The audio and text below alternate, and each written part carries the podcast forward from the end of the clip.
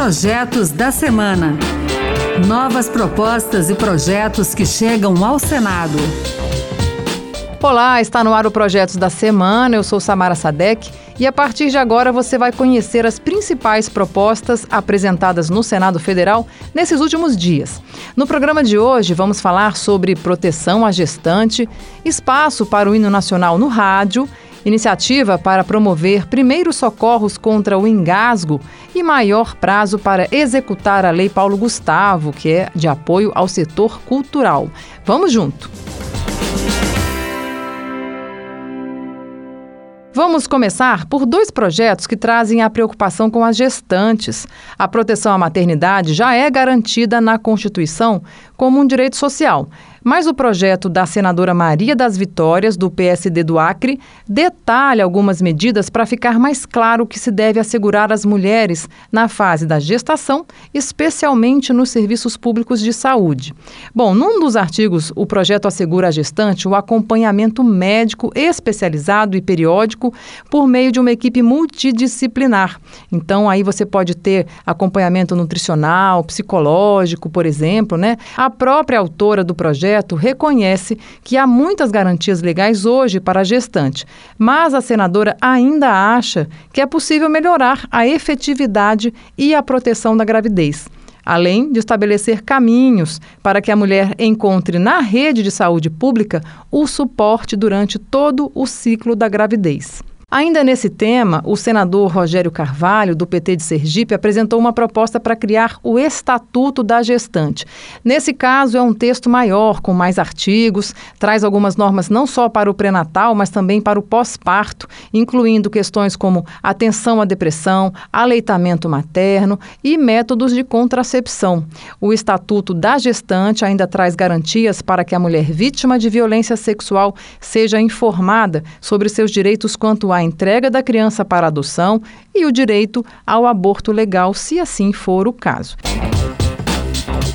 Antes de começar a falar sobre o próximo projeto, vou fazer aqui uma pergunta, uma curiosidade. Você sabe a letra do nosso hino nacional?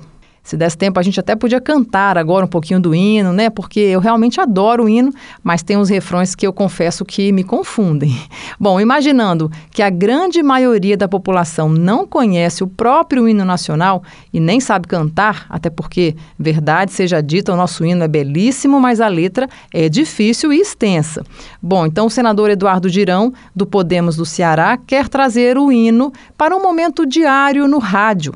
Isso mesmo, a sugestão dele é que o hino seja executado de segunda a sexta, antes ou depois do programa A Voz do Brasil. Assim, ele acha que aumentar o contato da sociedade com esse símbolo nacional. Vamos ouvir o próprio senador Girão defendendo essa ideia. Ele resgata ali o patriotismo, o amor pela nossa nação, e esse projeto procura justamente evidenciar isso de uma forma muito flexível, né, na Voz do Brasil, que está completando 87 anos de existência, e que possa, é, do período ali entre 19 e 22 horas, com toda a flexibilidade das rádios, a execução do hino nacional brasileiro sem nenhum tipo de prejuízo né, para outros programas. Só para a gente registrar, gente, a música do hino nacional foi composta por Francisco Manuel da Silva para celebrar a independência do Brasil em 1822, mas a letra, que é um poema, foi escolhido em um concurso em 1909 e é de autoria de Joaquim Osório Duque Estrada. Ele se tornou o hino oficial durante as comemorações dos 100 anos de independência. O próximo projeto de hoje faz a gente pensar sobre a questão do engasgo. Você, por exemplo, seria capaz de salvar alguém de uma situação dessas? Provavelmente já ouviu alguma coisa a respeito, alguma reportagem na televisão, talvez. Mas a senadora Margarete Buzetti, do PP de Mato Grosso, propõe uma campanha nacional por meio de um projeto apresentado nesta semana, que seria a campanha Recrutando Anjos, que traz medidas para a prevenção e primeiros socorros de casos de obstrução de vias aéreas por corpo estranho, que é o engasgo. Bom, um estudo de 2021 publicado na revista pediátrica da Sociedade de Pediatria do Estado do Rio de Janeiro mostra que entre 2009 e 2019 foram notificadas mais de 2 mil mortes por engasgo em crianças de 0 a 9 9 anos de idade no país. Do total de mortes, 72% foram de bebês menores de um ano. O maior número de engasgos que levaram à morte dos bebês ocorreu no próprio domicílio da criança. E a principal causa foi a ingestão de alimentos. A proposição da senadora também é, prevê que os restaurantes, bares, lanchonetes e estabelecimentos em geral é, serão obrigados a expor cartazes que ilustrem como se executa a manobra para desobstrução das vias aéreas. A senadora destaca que medidas simples como a ida de bombeiros nas escolas, fazer demonstração, já seria uma enorme contribuição. E ela explica de onde veio essa ideia da campanha Recrutando Anjos. Essa história, ela foi inspirada no caso da Elo, uma criança com dois anos e sete meses que ficou gripada, teve vômito, broncoaspirou e foi a óbito. Essa campanha visa isso. Por exemplo, o Corpo de Bombeiro pode ir nas escolas ensinar essas manobras de. São coisas simples que podem salvar a vida. Não é um, um, um projeto que vai onerar o Estado. Se você faz, fizer a média, 18 crianças que vão a óbito por mês por engasgo. Outro destaque dessa semana é que alguns senadores levantaram uma preocupação com a questão da Lei Paulo Gustavo. Bom, que na verdade é a lei de incentivo ao setor cultural, com a previsão de mais de 3 bilhões de reais para o setor em caráter emergencial, porque a, o setor viveu vários problemas financeiros durante a pandemia. Alguns senadores apresentaram um projeto de lei complementar para aumentar o prazo de execução previsto inicialmente, que era 31 de dezembro desse ano essa era a data final para que as cidades aplicassem o dinheiro disponível para os projetos abarcados pela Lei Paulo Gustavo. O problema é que esses recursos não foram liberados pelo governo federal ainda, que tem um prazo de 90 dias para fazer isso depois que a lei foi publicada, que aconteceu em junho. Então, para evitar que o dinheiro reservado aos projetos culturais fiquem sem aplicação e retornem aos cofres do Tesouro Nacional, a saída encontrada então foi apresentar um projeto para estender para o ano que vem o prazo para que os municípios possam executar os projetos.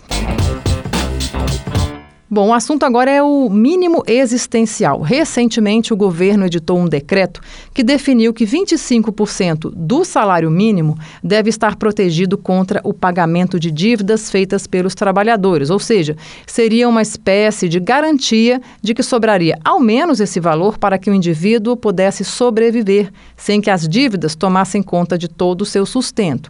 O mínimo existencial é tomado como uma proteção contra o superendividamento. Com base nesse valor já definido em decreto, o senador Rogério Carvalho, do PT de Sergipe, apresentou um projeto para alterar esse mínimo existencial. A proposta dele é tornar todo o salário mínimo como valor de base contra as dívidas que se acumularem no momento em que a pessoa se encontra sem condições de honrar os compromissos.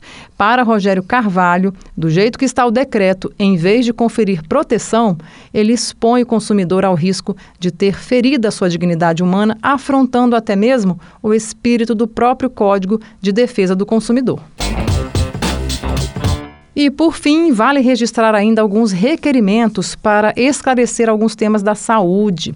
São três requerimentos que pedem a vinda do ministro da Saúde, Marcelo Queiroga, para prestar informações sobre duas questões: providências que estão sendo tomadas para impedir o avanço da varíola dos macacos no Brasil e os outros dois requerimentos pedem informações objetivas sobre o prazo para implementar o programa de proteção e promoção da saúde menstrual. Esse programa prevê a distribuição gratuita de absorventes higiênicos para estudantes de baixa renda, matriculadas nas escolas públicas, é, mulheres em situação de rua ou de vulnerabilidade social extrema presidiárias e também adolescentes internadas em unidades para cumprimento de medida socioeducativa.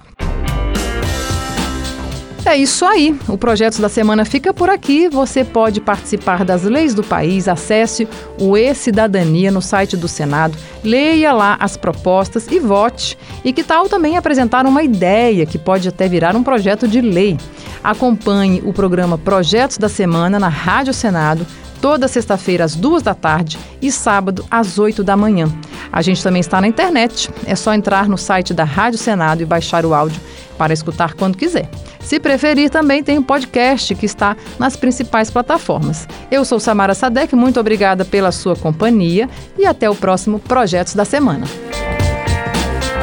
Projetos da Semana. Novas propostas e projetos que chegam ao Senado.